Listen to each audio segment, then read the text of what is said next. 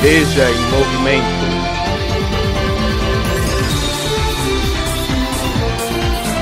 Veja em movimento.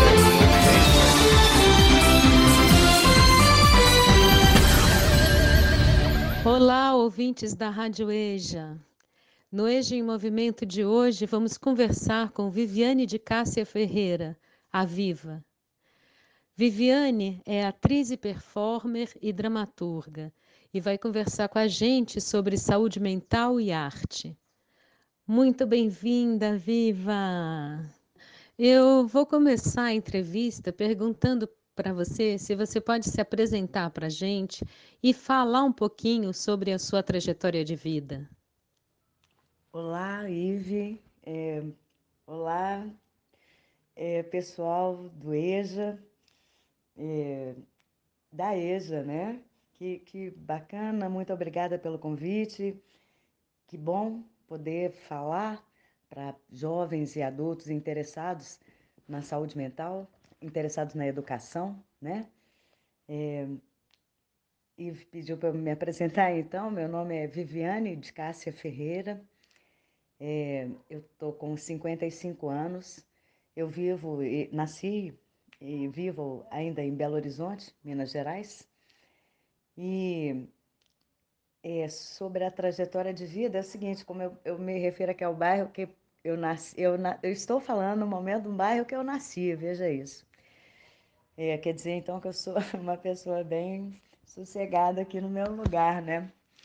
Eu, de criança, era bem silenciosa, tinha um quintal na minha casa e eu gostava de, de ficar lá, me envolvida lá com as frutas e as ervas e, e a natureza, enfim, e pensar, observar, meu espírito sempre foi muito contemplativo.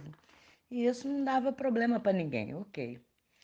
E, pelo contrário, as pessoas às vezes até queriam me alegrar. Eu lembro de uma tia que falava: essa menina é triste, essa menina é triste. Enfim, mas eu não, é, não acho que eu era triste.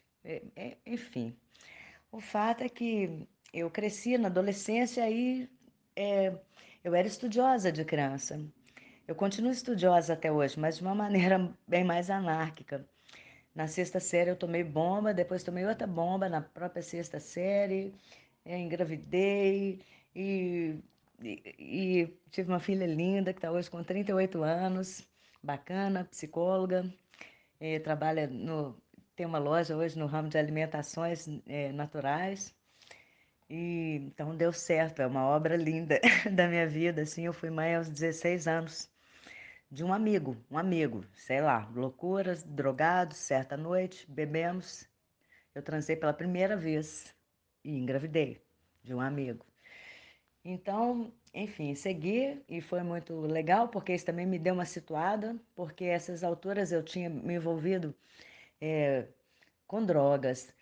E, na minha época, a gente tomava umas bolinhas, a gente chamava, né? Não sei, ficava é, com maconha e álcool. Mas tudo bem, porque eu, eu achava que, de certo modo, isso tinha a ver com o meu estilo de vida. Porém, desde que eu engravidei, eu, eu só mantive o álcool. Eu gostava de tomar uma cervejinha, também sou fumante. Durante a gravidez diminuí, mas nem cheguei a parar de fumar, eu fumo até hoje. E, e mais parei com maconha, com outras drogas, é, é, enfim. Pois bem, e deu certo, né? Então criei minha filha, foi tudo beleza, trabalhei, fui produtiva a vida inteira. E é, mas ah, tem um detalhe, ali é por volta dos 19 anos, eu tive um outro filho, que, que uma história também que foi que me levou ao primeiro surto. Ele nasceu sete meses, viveu só três dias e, era fruto de de, um, não, né, de um amor muito louco, não tem outro termo. E e eu enlouqueci. Foi meu primeiro surto. Na época eu fui diagnosticada como esquizofrênica, mas nem eu nem a minha família acreditamos naquilo. Acabamos achando que era um, um trauma pós-parto, uma coisa assim, e porque eu sempre, eu nunca tinha apresentado nada diferente. Só esse dia eu tive uma, uma visão e daí não, não conseguia mais entender nada, eu fugi para o Rio de Janeiro, arrumei uma confusão aí. Mas, enfim, tomei uma medicação durante um tempo, daí a pouco larguei a medicação e quando um tio montou uma loja e me inseriu no mercado de trabalho num ritmo diferente. Era meu tio, ele me entendia, dava conta ali de mim, mas eu me animei com aquilo e fui voltando, fui voltando e entrei na sociedade no ritmo normal. E a ponto de depois conseguir outros empregos, voltei a estudar, me formei em História, o que foi maravilhoso, porque ficou ainda mais claro para mim a, a noção de consciência de classes, né? Eu era, eu sou filha de mãe solteira e a minha mãe sempre foi de, de família é, muito humilde e, e, a família do meu pai, ao contrário, é, é, uma, é uma família de posses e essa, essa dualidade assim era complicada para mim em alguns momentos, porque eu sempre optava pela, pela família da minha mãe, né? Pela, pelo povo que demonstrava assim uma habilidade artística já grande, uma alegria e era mais pobre, sabe? Às vezes a gente tinha dificuldade assim de, sei lá, nunca passei fome, mas já, já tive uma semana inteira assim de, de comer só uma coisa, ai, todo dia macarrão, todo dia sopa de fubá, ai, todo dia, sabe? Era bem chato, mas enfim. É, o importante é que viajei aqui, desculpe. É, o importante é que com essa noção de luta de classe ou não, eu, eu, eu me envolvi, soube me envolver com, com pessoas importantes de outras classes mesmo, pensar a relação de classe de maneira diferente, porque eu acabei é, é, arrumando um, um, um emprego, um trabalho na prefeitura da minha cidade, num momento muito importante, revolucionário aqui, do governo petista, do Patrus Ananias. E, e foi muito legal. Eu trabalhei lá no próprio gabinete do prefeito e, e, e era e pude ver a cidade se movimentar em direção mesmo a políticas públicas que, que interessasse que, é, a todos. Foi um governo lindo, diferente, que mudou a cara da cidade. E foram se passando os, o tempo ali, entrou um outro governo, outro governo, outro governo, e, e esse espaço, né, gabinete do prefeito, do, Belo Horizonte é a terceira maior capital do país. É, são inúmeros problemas, inúmeros assuntos, uma pressão enorme do tempo, é, as relações são ferrenhas, jogos de poder, enfim. Ao longo de, sei lá, uns oito anos, dez anos, meu psiquismo não aguentou. E eu surtei, surtei. Eu comecei com uma dor e tal, tal o fato é que a dor não sarava, e enfim, eu fui medicada com um, um medicamento que era para depressão monopolar, e na verdade eu sou bipolar. Hoje o meu diagnóstico é de transtorno afetivo bipolar. E, e aí desencadeou o surto psicótico, e desde então, isso aconteceu em 2003. Desde então, eu nunca mais tive dúvida de que eu realmente a questão é, é, é, um transtorno mental que precisa da medicação. Não era lá um, um fato é, deslocado na minha juventude, aquele surto pela morte do bebê, meu filho Pedro. É, não, é, tem alguma, tinha alguma coisa realmente e eu passei a, a precisar mesmo da medicação, de lá para cá. Às vezes eu acho que eu estou muito bem, parei e paro, tento umas vezes. Já tentei umas quatro, porque a tentação é grande de separar de tomar remédio. Mas hoje eu sei que não dá certo, pelo não, não dá, né? E é isso. Aí agora eu estou aqui e nesses processos de loucura eu aprendi, eu acho, muita coisa sobre mim, é, so, sobre, é, sobre mim que eu imagino sirva para outras pessoas, sabe? Eu gosto de trabalhar com arte, eu gosto de trabalhar com escrita. Eu sou atriz. É, durante o trabalho na prefeitura, eu também me formei profissionalmente no teatro, numa instituição muito linda aqui em BH, que eu vou falar, que chama-se Palácio das Artes, porque a gente ama o nosso Palácio das Artes aqui. E eu me formei lá, atriz, em 2001, sorteio em 2003, olha que loucura. Eu fico até pensando, se eu não tivesse ficado trabalhando com teatro, continuado, né? Não tivesse formado e saído da escola, é, talvez eu não tivesse nem surtado. Mas isso é assunto aí para outra pergunta. E o que é saúde mental para você? Bom, o que é saúde mental para mim? Uma, uma coisa assim que eu que é um, um termômetro maravilhoso é assim. Eu, eu, eu consigo cuidar de mim, eu estou gostando de mim, eu gosto de cuidar de mim se eu estiver feliz.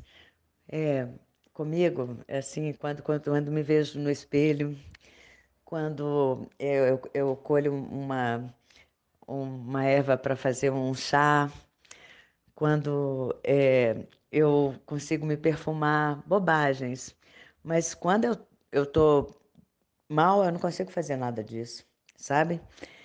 Quando eu tô com saúde mental, eu consigo meditar, pensar, nossa, é, respirar, respirar, né? Pensar existência. existência, que, que lindo, que bom, que bom ter saúde, que bom viver, que bom amar, sonhar e produzir coisas. Quando eu não estou bem de saúde mental, eu não consigo fazer nada disso, sobretudo realizar coisas. O sonho não é suave, não é leve, não é algo assim que você possa imaginar que o vento carregue, que um dia se realize mesmo. Não, o, o, é, o, o delírio é esquisito. Você junta coisa com coisa que daí a pouco não, não tem a ver e, e se perde entre o que é o real e o que não é. Então é preciso ter saúde assim para você até inventar um novo real, é estranho. Então a saúde mental tem a ver com uma clareza, uma clareza do tempo, para mim assim, e do espaço mesmo, sabe? Eu, eu tenho eu tenho que, né, né que ter noção assim, ó. Tá de dia, é, ontem aconteceu isso, porque isso também se perde quando, sabe? É, às vezes, a minha mãe morreu faz três meses e há, quatro dias. E eu eu estava, para mim, tinha passado seis meses, porque assim, nossa, é intenso demais. Cada dia vivo mil coisas. Então é, é difícil. E eu estou bem, estou bem de saúde mental. É, mas os, muitos pensamentos, muitos sentimentos, tudo muito intenso e rico, porque eu estou numa fase boa, é produtiva, alegre e as coisas estão acontecendo. então eu tenho que prestar muita atenção nisso. E isso para mim é saúde. Eu sei onde eu estou, eu sei onde está meu corpo, eu sei onde está o meu desejo, eu sei onde está o meu pensamento. Então, tá tudo bem. Às vezes, eu, se eu perder um pouquinho por uma. Porque às vezes uma emoção, uma pessoa, uma, uma coisa me tira desse lugar.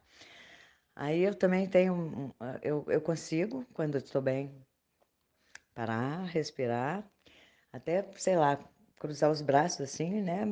Para ficar comigo, me acolher e, e dizer assim: olha, fica tranquila, seja feliz, é, integre-se a tudo que for bom, que tiver vida, que tiver amor.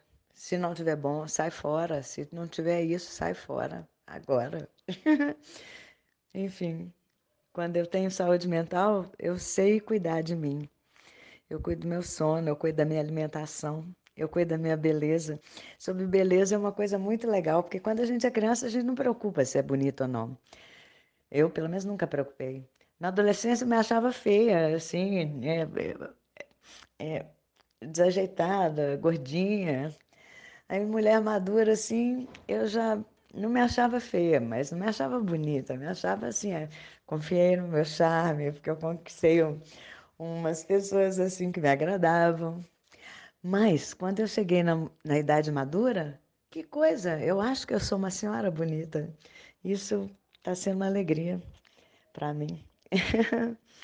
é, ser feliz, é, é, ser, ter amor próprio, sem egoísmo, porque estamos todos conectados, né? Então é um amor a mim que é também um, um amor à natureza, que envolve todos os. É, eu vou usar uma palavra que eu aprendi no sábado, oluentes, né? Que são esses seres todos que habitam aí a Terra. Eu não sei a palavra filosófica, eu não vou usar aqui. Eu quero dizer que estamos todos conectados com toda forma de vida. E, e a nossa tendência, eu imagino, é, é para o amor, é para a harmonia, é para alegria, é para a união, é para força, é para coragem. Não é nada disso que está acontecendo.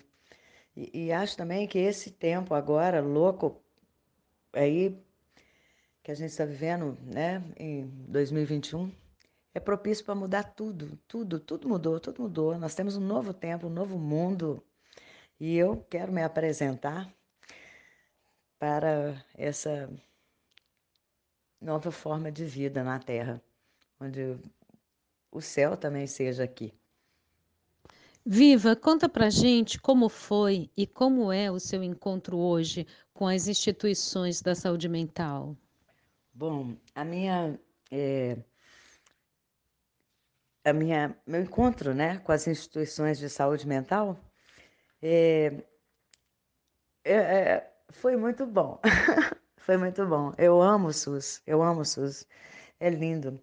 É, o mesmo. É, só que, peraí, deixa eu tentar me organizar.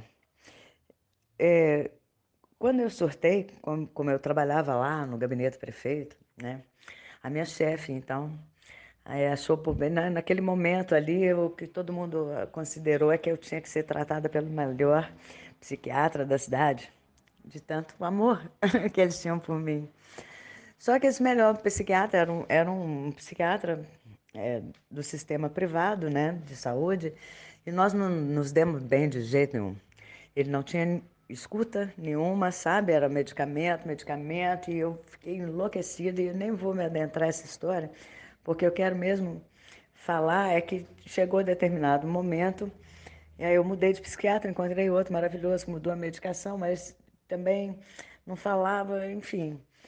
Chegou um dia que eu estava num surto, eu nem sabia, e eu, no centro cultural que tinha em frente da minha casa, eu tinha uma amiga lá, e eu cheguei lá desesperada, assim, e pedindo ela cinco reais para comprar um maço de cigarro.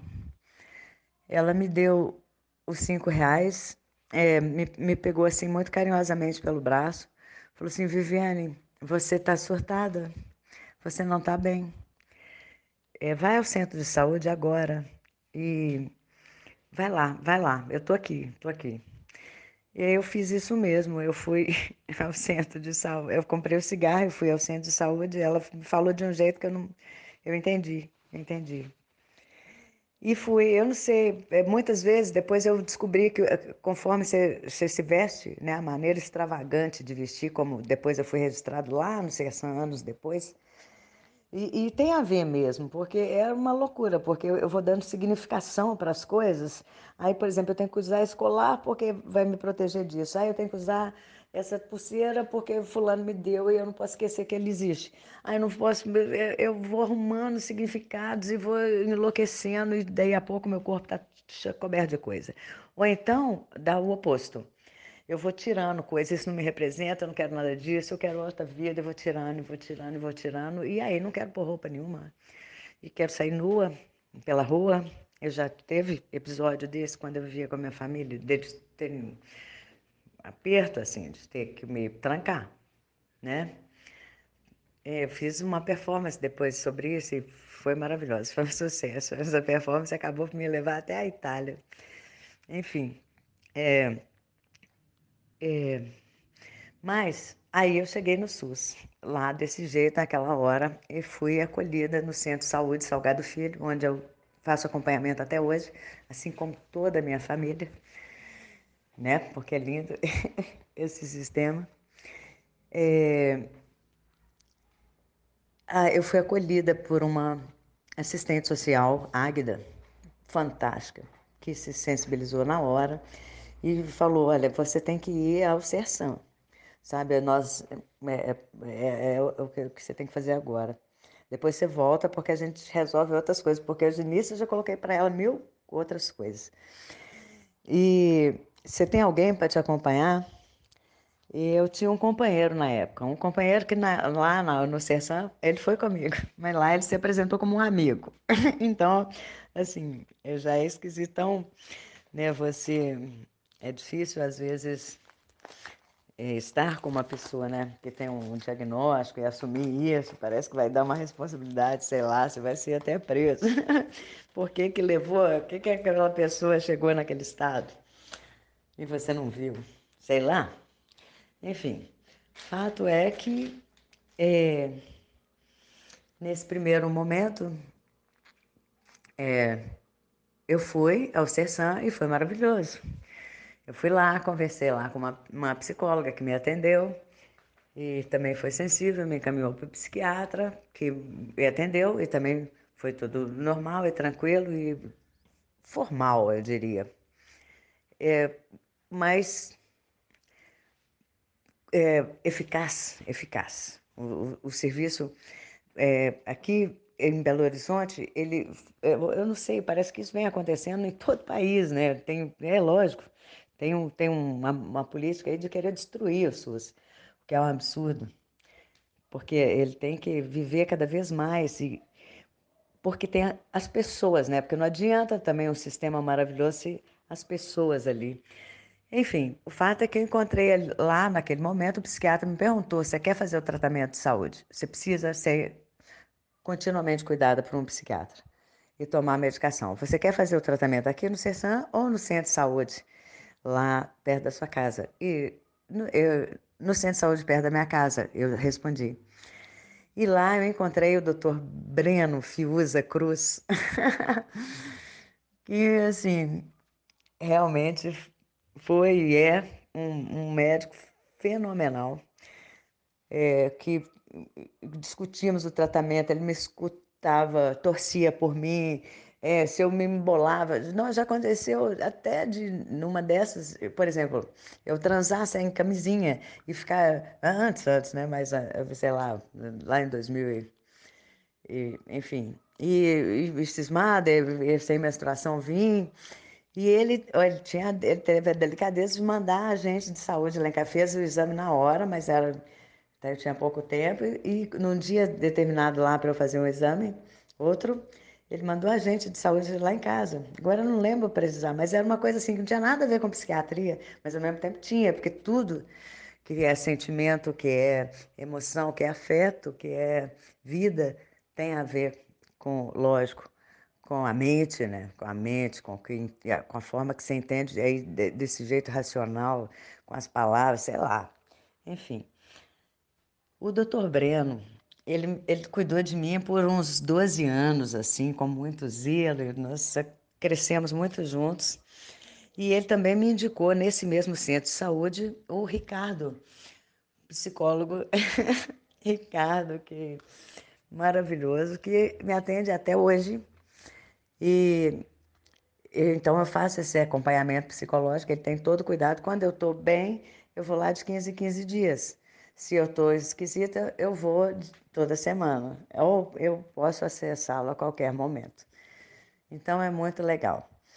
É, aí aconteceu nesse processo de desmonte aí do, do sistema que ia acontecer uma coisa muito legal para o doutor Breno, que ele foi ser preceptor né? vai, vai cuidar da educação dos médicos residentes e estagiários do Hospital das Clínicas da Universidade Federal de Minas Gerais.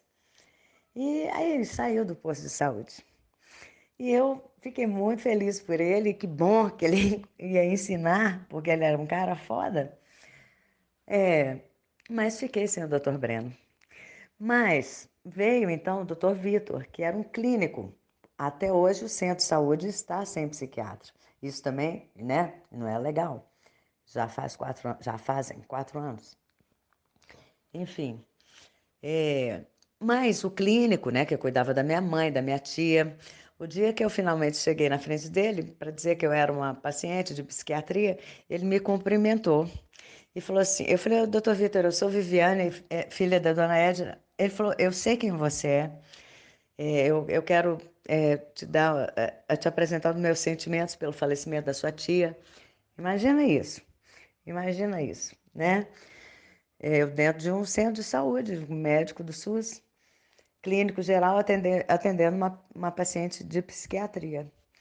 E aí ele, ele conseguimos continuar também a, o tratamento, o que foi feito até o mês passado. É, e, só que ele também é, saiu, eu, quando eu digo mês passado, eu estou falando do tratamento, a mesma medicação, tal, tal. Mas o doutor Vitor saiu do centro de saúde, ele chegou a visitar a minha mãe em casa por mais uma vez, Sabe quando a minha mãe é, ficou acamada e, e, faleceu, e aqui veio a falecer, né, recentemente, eu já disse, eu acho. É, enfim, lindo, doutor Vitor. Mas ele também saiu do centro de saúde. Nós, é, e chegou uma nova médica que é, me atendeu uma vez e foi legal, e, formal, mas enfim, tudo bem. É, dá, e, e nisso morreu a minha mãe. E eu fiquei doida e tive aquela, aquela, aquela confusão com relação ao tempo, conforme eu disse, que me acontece quando eu não estou bem de saúde. É, foi um processo difícil, difícil, adoecimento da mamãe, relações, né, com, não, é complicado e vê-la assim se acabar, não, é horrível, é horrível. Ninguém nunca imagina a própria mãe morta, eu acho, né? É, uma amiga é, Matilde me disse isso, porque eu ficava impressionada. Eu falava assim, gente, eu nunca pensei isso, não pensei isso. Eu achava que eu ia curar minha mãe, porque eu também tenho uma parada assim mística. E eu, eu, eu, enfim. Bom, nessa, eu, o medicamento acabou. Eu fiquei procurando aqui, achava que eu tinha perdido o medicamento, porque aqui em casa ficou muito bagunçado.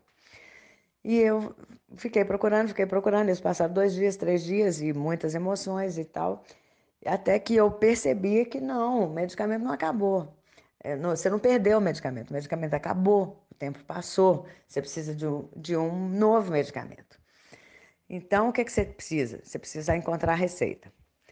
E aí eu não encontrava receita, eu não encontrava receita, eu não encontrava receita, e louca, eles passaram mais três dias, porque tinha outras coisas para fazer, e, enfim e sensível, e parava, e chorava, e ouvia música, e telefonava para um, e nada do medicamento. Até que uma hora que eu falei, opa, parei, dei aquelas paradas, respirei, né? Ai, consciência, existência. Ok, viva, você precisa desse medicamento, porra. Esquece essa receita e vai ao centro de saúde buscar o seu medicamento.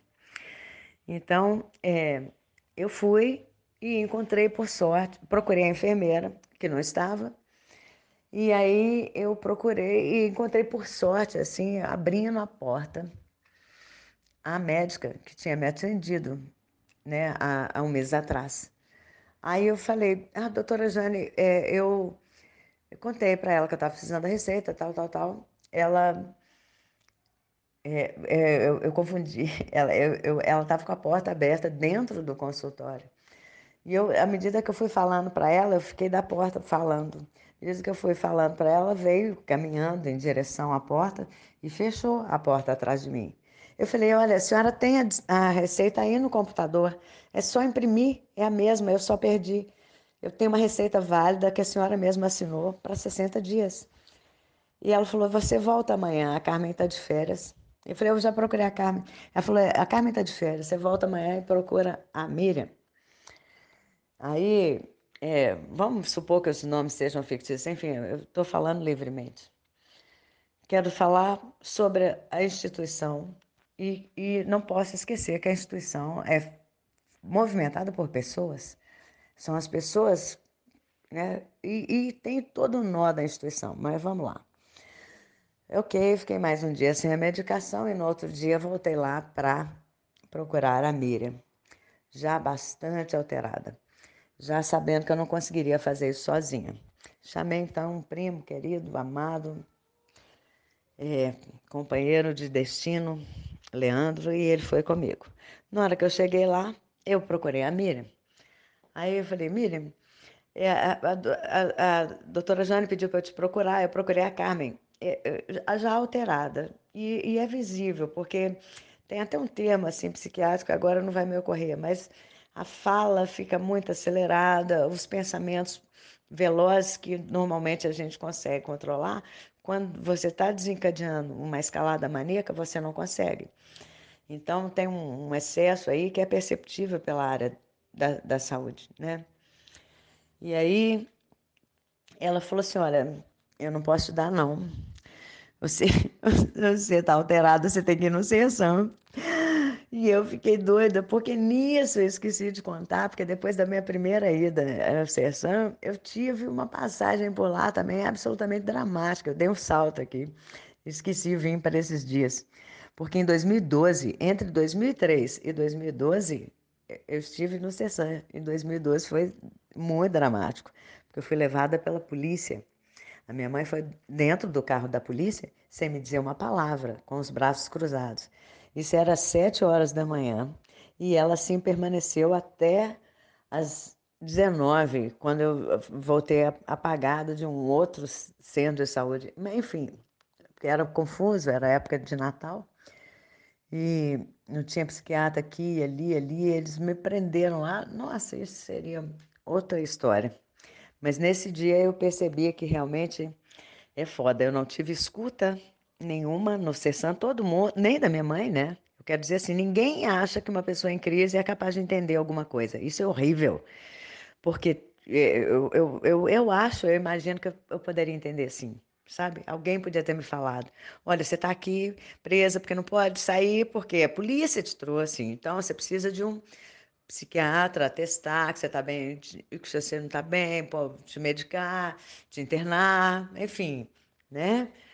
E, mas, ah, não sei. O fato é que foi horrível, mas eu, e eu fiquei lá internada apenas três dias, porque esse mesmo primo maravilhoso que eu citei aqui já agora, nesse ano aqui de 2021, na ocasião, lembrou-se da minha grande amiga e esquizoanalista e, nossa, eu nem sei como apresentá-la não, Clarissa Alcântara ligou para a Clarissa, que ligou a Clarissa, maravilhosa, logo se preocupou toda e ligou para uma psicóloga, Patrícia Aia, da rede de saúde mental aqui de BH.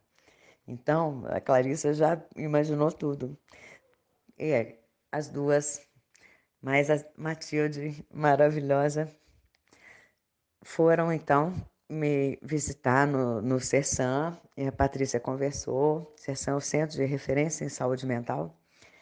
E a Patrícia conversou e conseguiu que eu saísse para passar o Natal com a família e voltasse só no dia 28, quando teria o psiquiatra. E desde o dia 28, a Clarissa me levou lá para casa dela, porque nem a minha família dava conta de, de cuidar de mim. Eu, doida, não sabia, eles não sabiam o que fazer. E eu também não sabia. Mas ela me levou e fizemos uma clínica realmente muito especial em Casa Branca. Mas como o assunto é as instituições, eu vou voltar aqui que aí, agora recentemente, quando, por conta da, da, da receita perdida, na hora que a tal Miriam, que eu estava procurando, depois de, de estar duas semanas atrás desse negócio do remédio, me fala assim, não, não posso te dar, não. Eu, eu falo, tá, tem pressa aí, qualquer médico pode, né? Não, não pode. Enfim, precisava ser um psiquiatra. E eu tive que ir no Serção. E aí eu fui para o Serção e, e peguei a receita.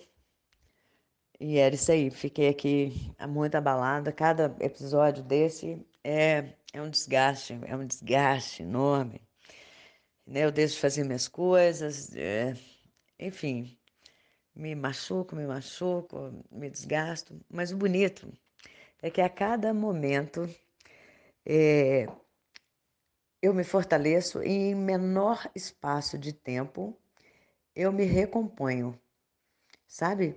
É o significado, talvez, da palavra resiliência, né? Eu, tchuf, mas só que eu nem volto à forma original, eu volto melhorada. Hum, cada sofrimento desse também parece mesmo que apura a minha sensibilidade, a minha percepção, a minha sagacidade. Eu aprendo muito com meus processos. E é por isso que a gente está conversando aqui, não é assim? Mas, é, olha só. Então, eu superei essa crise com esse remédio que eu peguei no Sersan, etc, etc. E, e aí, superei, mas não superei muito. Entrei numa, numa paranoia, assim. Não era paranoia, é como é que chama?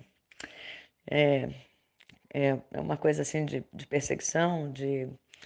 Eu, eu tinha motivos assim para crer, vários fatos estavam acontecendo que na minha cabeça faziam sentido, mas eu, eu temia não, não ter eh, sentido. Então isso já era uma saúde. Eu saquei que aquilo ali podia não estar tá batendo, sabe? Porque era muito mirabolante. Tinha a ver com polícia, é, enfim. É, o fato é que eu virei para o Ricardo, psicólogo do Centro de Saúde, e falei: Ricardo, eu preciso de um psiquiatra, um psiquiatra bala, que eu confie, igual o doutor Breno. O Ricardo, psicólogo, falou assim: Eu tenho contato dele, Viviane. Eu vou falar com ele isso e vamos achar uma maneira de você fazer uma consulta com ele. Olha isso, que lindo, essa rede.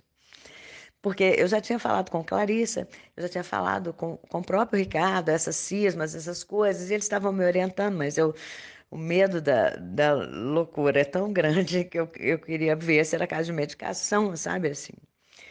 O fato é que é, é,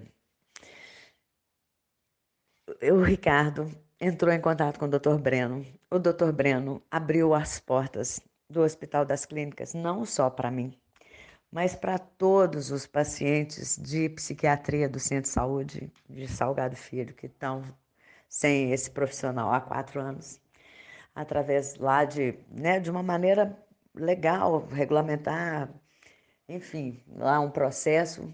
O fato é que o Ricardo me contou que quando ele falou Viviane de Cássia Feira, ele falou, eu sei quem é, o que que... Não, ele ficou louco, querendo me ver, sabendo tamanho cuidado. Não bastasse isso, é, aí eu já estou falando já de outra instituição também, né, que vem a ser o Hospital das Clínicas da UFMG. E desde então eu venho sido, acompanhada, sido, sido acompanhada por um residente que ele destacou para me acompanhar, doutor Pedro, e, e ele é maravilhoso, ele é maravilhoso. É, ele, nós mudamos a medicação, é, tem nem cinco dias que eu estou tentando uma medicação nova, porque a antiga era muito legal, mas dava muita fadiga sabe, ainda, depois de, de 12 anos com a mesma medicação, assim, ainda dá de vários sintomas iniciais que são, é foda, é medicação psiquiátrica, não, fica cheio de sintoma horrível no corpo. É, eu sou atriz, né, gosto e preciso trabalhar com o corpo livre, inteiro, expressivo. E com a medicação, nossa, é difícil superar. Mas aí agora eu tenho uma nova e espero que seja bom e o que eu quero falar é sobre a, a nova instituição, que também me acolheu maravilhosamente, na, sendo que o doutor Breno eu vinha conhecer aqui, né? médico do SUS. E, e agora todos os pacientes aqui estão contemplados. Eu estou nas mãos lá desse residente, ele acompanha o tempo todo, o tempo todo, eles trocam ideia. Mas quem. Né, eu, eu tive que recomeçar, contar meu caso todo, começar do zero com esse doutor Pedro. Super lindo, que fez é uma coisa até inexplicável, não existe isso. Mas ele, ele pediu meu telefone para acompanhar até a próxima consulta o como é que eu estou me sentindo com a nova medicação. Não é um luxo. não é um luxo. Então, assim, as pessoas podem fazer das instituições uma coisa revolucionária. E para terminar essa entrevista, Viva, eu quero te perguntar qual é a relação que você faz entre a arte e a saúde mental. E muitíssimo, muitíssimo obrigada, querida, pela sua participação no Eixo em Movimento. Um beijo muito grande para você, muita saúde e alegria nessa sua vida.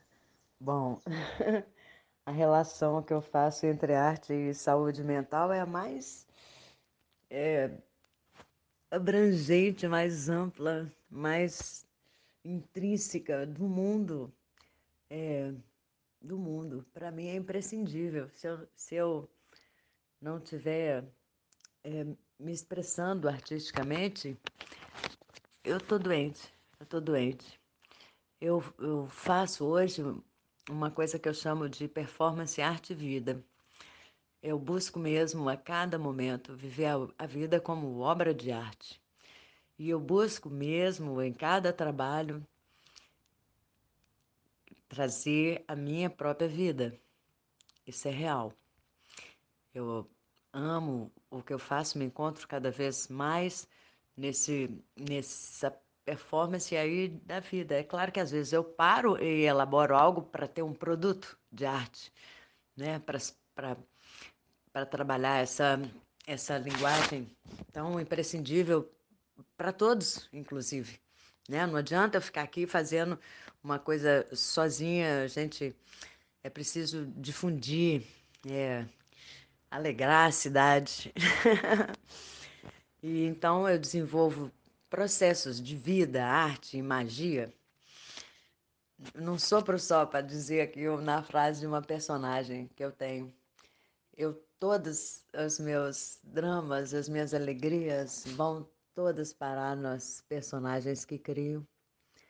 Na primeira delas que eu fiz no grupo de teatro que eu participo aqui em BH, ele, eu, esse grupo tem Instagram, essas coisas de redes sociais, chama-se Sapos e Afogados. É um grupo maravilhoso.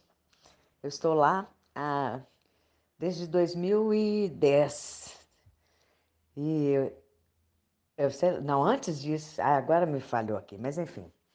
O, o grupo vai fazer 20 anos ano que vem. Com esse grupo maravilhoso é que eu fui fazer aquela, aquela viagem à Itália final que eu falei aí. E também é, por causa de um projeto que eu mesma desenvolvi, chamado Casa Breve. Eu, eu mesma idealizei e, também desenvolvi, né? Que essa performance foi de lá. E, e também textos que esse Casa Breve me levaram a textos que vão ser publicados e, e então é uma forma de expressão também que eu vou ter contemplada da escrita, assim, para mim foi uma surpresa linda quando a gente ia fazer uma homenagem ao grupo e a, e a, a diretora ia publicar os, os, meus textos com o prêmio que a gente ganhou da Leodir Blanc. Adoro esse compositor. e mas no, quando eu encontrei o editor, ele falou que aqueles textos de estudo de personagem, de, de proposição, de, de performance, que aquilo compunha uma dramaturgia importante, potente, emocionante, que se resolvia completamente e que era, é, sei lá, eu precisava, desculpem, de vir à luz mesmo, sabe, para mais pessoas. E um escrito desse é que tinha sido mostrado com essa com a Clarissa, que eu já me referi antes, num seminário chamado Arte e Diferença, também da UFMG aqui em BH, dos alunos do, do teatro. E, na ocasião, eu, eu e Clarissa conversando sobre, sobre isso, tinha uma atriz na plateia que depois veio me procurar e desenvolveu um lindo, um lindo trabalho chamado Ensaio para a Senhora Azul, é, que era inspirado nessa, de um, numa das performances que eu tinha feito numa dessas Casa Breve, chamado Ensaio para a Senhora Azul. Cores, nomes. Ó, oh, mentira. O meu não chamava Ensaio para a Senhora Azul, é da Kelly, né? O meu chamava Senhora Azul. A Kelly faz um ensaio para mim. Lindo, lindo, lindo. É, chamava-se Senhora Azul, cores, nomes, cor, números, formas, silêncios. Esse é um dos textos, dentre os outros, que cada é, projeto desse, foram três, eu produzi pelo menos um texto. Então, é, eu estou vibrando assim com essa, com essa forma nova de, de expressão, né? Porque não, não se pode mais separar, para mim, eu acho que para todo mundo, para todo mundo. Você não precisa ser louco para precisar de psiquiatra, para precisar de se expressar artisticamente, para ter isso como prioridade. Não precisa mesmo. Porque eu acho que a expressão artística né, pode ser visual, é, dramática, é, sei lá, musical. Eu, musical eu amo demais, mas até é, escrevo letras, tenho composições assim, gravadas também, que só foram gravadas agora com essa lei Aldir Blanc. Adoro esse compositor. E, é, e tantas linguagens e outras até por inventar, né? Novos códigos de arte, novos materiais, né? Tem, nossa, tem grafite hoje, tem fotografia. É, e, e a gente vai sacando, né? Andando, contemplando, vivendo, sacando essa linguagem que é diferente, né? ela extrapola a linguagem né, falada, que é, é bom, eu adoro as palavras, senão eu nem escrevia, não é verdade? Mas a, o discurso, né, também aprisiona, aprisiona, exclui, né? Não, né? não é sempre que eu fiquei à vontade para falar. Aliás, é, foi muito bom pensar nisso, porque, assim, na verdade, eu nunca ficava à vontade para falar sobre nada porque a gente não pode falar sobre nada, só quem tem autoridade, sei lá, se você quiser ser levado a sério. E eu levava tudo muito a sério. Enfim, aí, mas essa que foi a grande sacada, a grande libertação para mim, que foi assim, olha, eu consigo falar sobre mim mesma. Eu sei fazer isso, eu sei o que se passou. Eu mapeei cada sentimento e mapeio e volto e vou, porque eu busco o autoconhecimento mesmo há muitos anos e encontrei parceiros importantes de destino que me ajudaram nisso. E encontro também, sei lá, inspirações que eu não sei nem de onde vem, é, né? entre escritores, é, compositores, dançarinas, nem sei quantos espíritos lindos de luz que que velam pela alegria na terra ainda hoje, pela paz, sabe, estão comigo. Então, assim, eu vou bem feliz é, é, nesses, nesses processos e cada vez mais eu vejo a minha, a minha arte tendo uma materialidade. Isso é saúde. Eu estou conseguindo realizar coisas que maravilha é a oportunidade de estar aqui falando para vocês, né?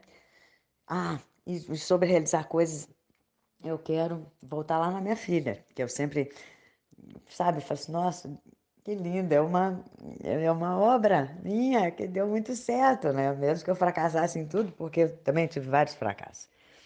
E aí, e aí, mas tinha uma coisinha que me incomodava. E por que incomodava ela? Ela queria um amor, ela queria um amor, sabe? Ela escreveu até na época, assim, é, brincando com o Tom Jobim, né? Conversando com ele. É impossível, fundamental é mesmo o amor, é impossível ser feliz sozinho. Ela queria um amor só para ela, alguém que se dedicasse a ela. E eu já falava, meu Deus, isso está difícil e cada vez mais. Ela se aproximava de uma pessoa e se embora, que aí só fica, aquelas coisas, né, de adolescente. E hoje, hoje ela está com 38 anos. Mas né, há anos com o amor que ela encontrou, que se adoram, vivem juntos, bem felizes, acharam careta casar, mas por questões assim institucionais acharam por bem assinarem eh, um contrato de união estável. Ele é um companheiraço que me adora. Ah, outra coisa que é bom retomar.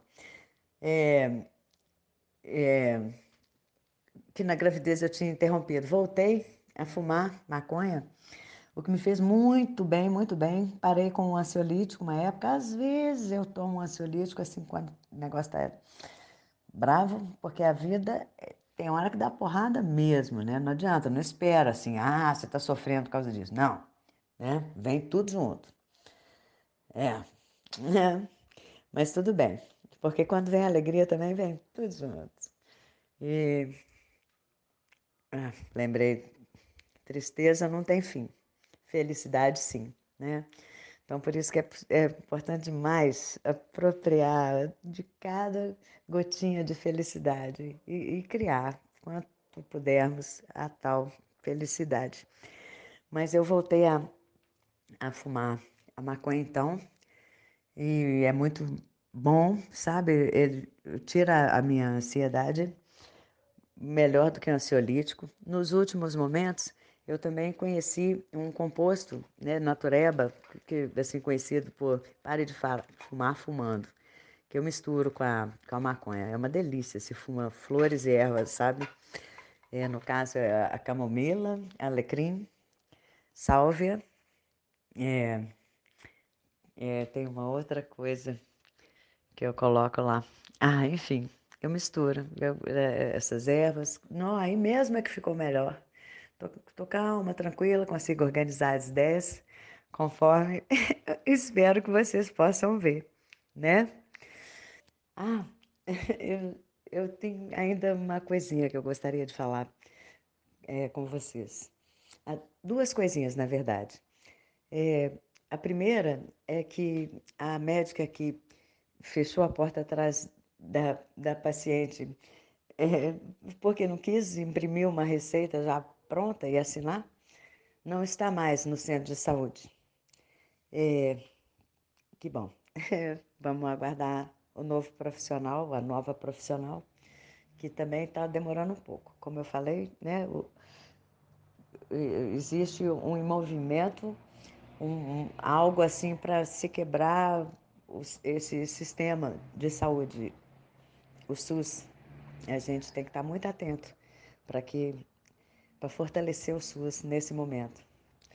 E a outra coisa que eu queria falar é que a ah, tal personagem Senhora Azul, né, que eu compus assim, que tinha é, as dicas, os truques, as maneiras que eu fiz para me organizar com, com as minhas coisas todas, é composta de cinco personagens. Eu vou falar o nome para vocês e já dizer que numa dessas aí é, apareceu é, um, um cineasta muito lindo, muito bacana, chamado João Dumas, e que se interessou por toda a minha loucura e os meus personagens e tudo.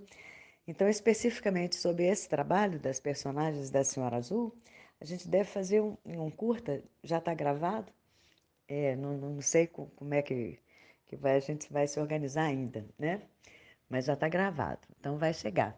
E eu já deixo aqui expresso o desejo de exibir para vocês, então, uma loucura onde eu tento explicar os personagens que eu compus assim para me organizar. Porque Senhora Azul seria essa senhora plena, tranquila, sabe? que dá conta de si, da sua loucura de boa. Então vamos lá. As personagens são Fada dos Vícios, Piedade Trânsito, Madame Tara Godard, Railin e Parangolé Cafona.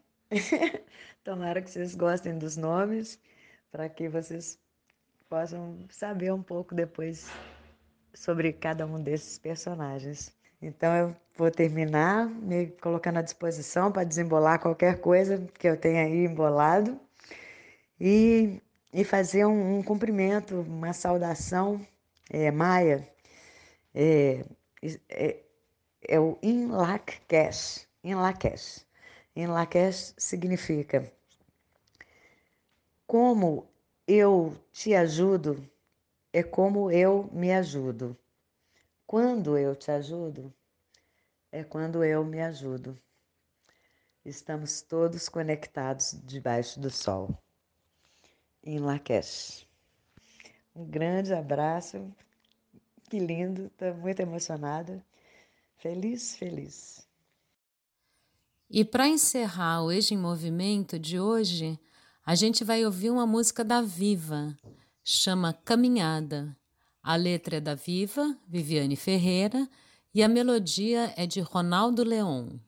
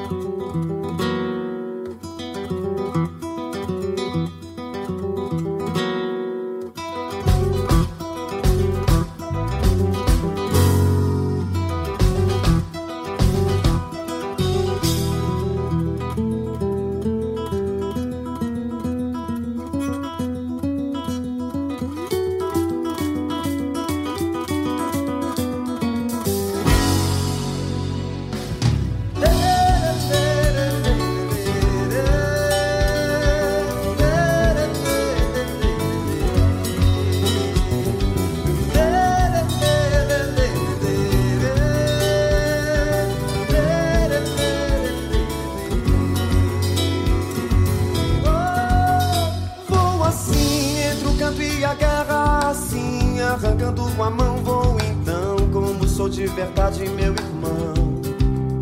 Uma força de trem e de pedra, a fé de matuto do chão que já viu nessa vida até assombração. Vou com gente que é simples e alegre, que lê nuvens e caça condão. Nosso anzol pesca peixes, estrelas do sertão.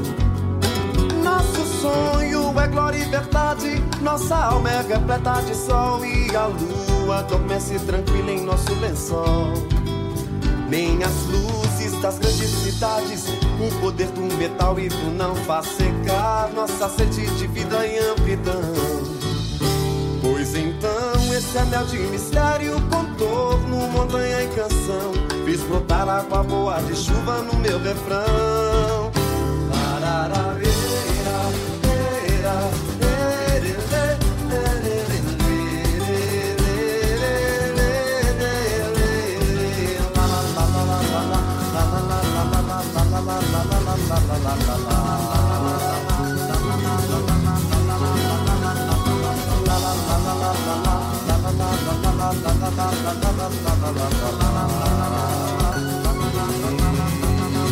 Vou assim entre o canto e a guerra, assim, arrancando com a mão. Vou então, como sou de verdade, meu irmão. Uma força de trem e de pedra, fé de matuto do chão que já viu nessa vida até assombração. Com gente que é simples e alegre, que lê nuvens e caça condão. Nosso anzol pesca peixes, estrelas do sertão. Nosso sonho é glória e verdade. Nossa alma é repleta de sol e a lua adormece tranquila em nosso lençol. Nem as luzes das grandes cidades. O poder do metal e do não vai secar nossa sede de vida e amplidão. Pois então esse anel de mistério, contorno, montanha e canção, explotar água boa de chuva no meu refrão. Tararara.